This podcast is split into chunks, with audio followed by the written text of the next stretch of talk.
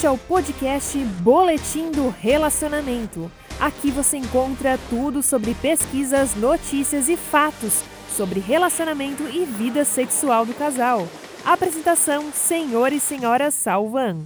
E hoje queremos te trazer um fato. Sim, luvas de látex podem fazer parte de uma relação saudável. E hoje vamos quebrar os mitos em torno do fetichismo sexual. Diz aí, você tem algum fetiche? Algo que talvez você nunca contou pro seu parceiro ou você tem medo dele te julgar, algo que você gosta. Começa a pensar nisso aí. E hoje vem escutar então mais um boletim do relacionamento. As pessoas com fetiches têm uma atração sexual por objetos inanimados, não vivos ou partes do corpo não genitais. Qualquer parte do corpo pode se tornar um fetiche, incluindo pés, cabelos e narizes. Gente, a imaginação deixa fluir. A maioria dos fetiches de objetos tendem a ser itens de vestuário, como meias, luva de látex e capas de chuva. Embora o fetichismo já tenha sido considerado raro, isso tem sido desafiado por pesquisas recentes. Uma pesquisa com mais de 1.040 canadenses constatou que 26% dos participantes haviam se envolvido com alguma forma de atividade de fetiche pelo menos uma vez. E muitas pessoas têm essa dúvida: afinal, o fetiche pode ser considerado algo saudável? E a resposta é sim. Embora o fetichismo já tenha sido percebido como uma doença mental, esse não é mais o caso. De acordo com o Manual do Diagnóstico Estatístico Anual, utilizado para classificar transtornos de saúde mental, o fetiche só é considerado um transtorno nos casos raros em que o fetiche causa sofrimento ou comprometimento significativo em áreas sociais, ocupacionais ou outras áreas importantes de funcionamento.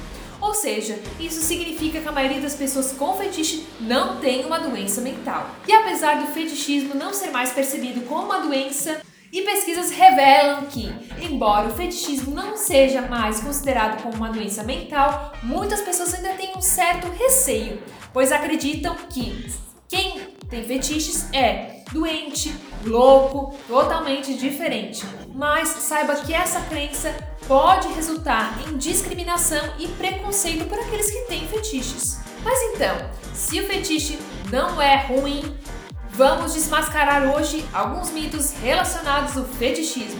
E o mito 1 é que pessoas com fetiches são perigosas. E uma pesquisa pediu para que 230 pessoas descrevessem personagens fictícios com fetiches baseados em cenários manufaturados. E os participantes frequentemente descreviam os personagens como perigosos, assustadores. Mas as parafilias, ou seja, interesse sexual não convencional, é relativamente comum. Uma das mais comuns é o voyeurismo. Envolve observar uma pessoa de forma não consentida. Mas, embora o estigma associado ao fetichismo ser negativo, dizer que as pessoas que têm fetiche são perigosas, que não é saudável, que é assustador, a maioria das pessoas que têm um fetiche acabam escondendo, principalmente dos seus parceiros por ser esse estigma que uma relação sexual saudável não pode conter fetiches sexuais. O que chama a atenção das pessoas são os casos extremos de fetichismo, que envolvem comportamento criminoso,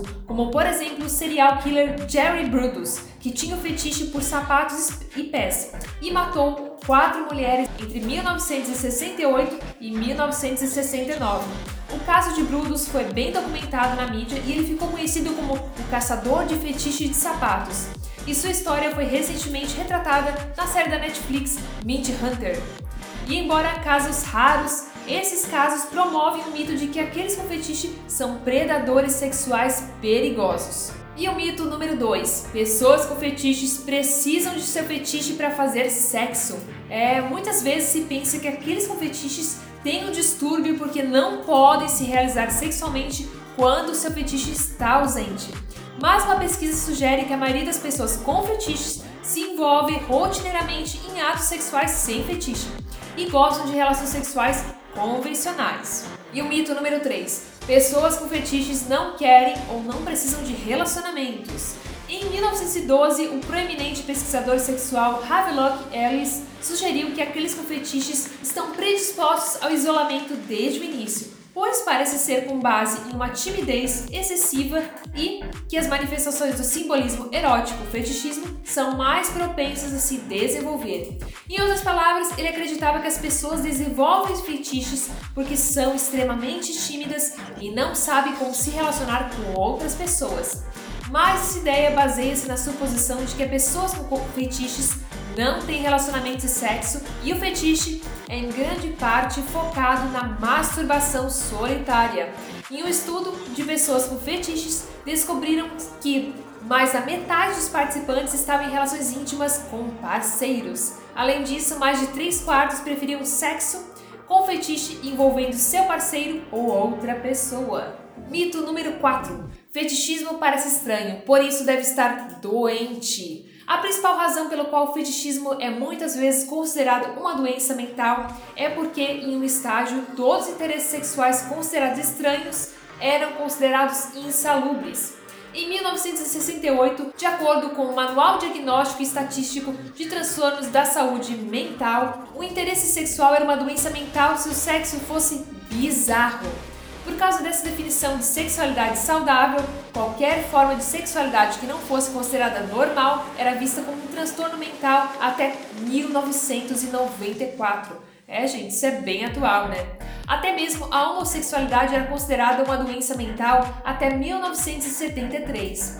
Nos últimos anos, o que é visto como sexo insalubre mudou drasticamente. Houve o reconhecimento de que só porque o interesse sexual não é atraente para todos, isso não torna um transtorno mental. E não significa que o indivíduo está doente. Existem muitos tipos e formas diferentes de expressar a sexualidade. Isso varia muito de pessoa para pessoa, de casal para casal, e está tudo bem. Ou seja, enquanto o sexo for consensual e não causar danos a si mesmo ou aos outros, não há razão para suspeitar de que ele não é saudável.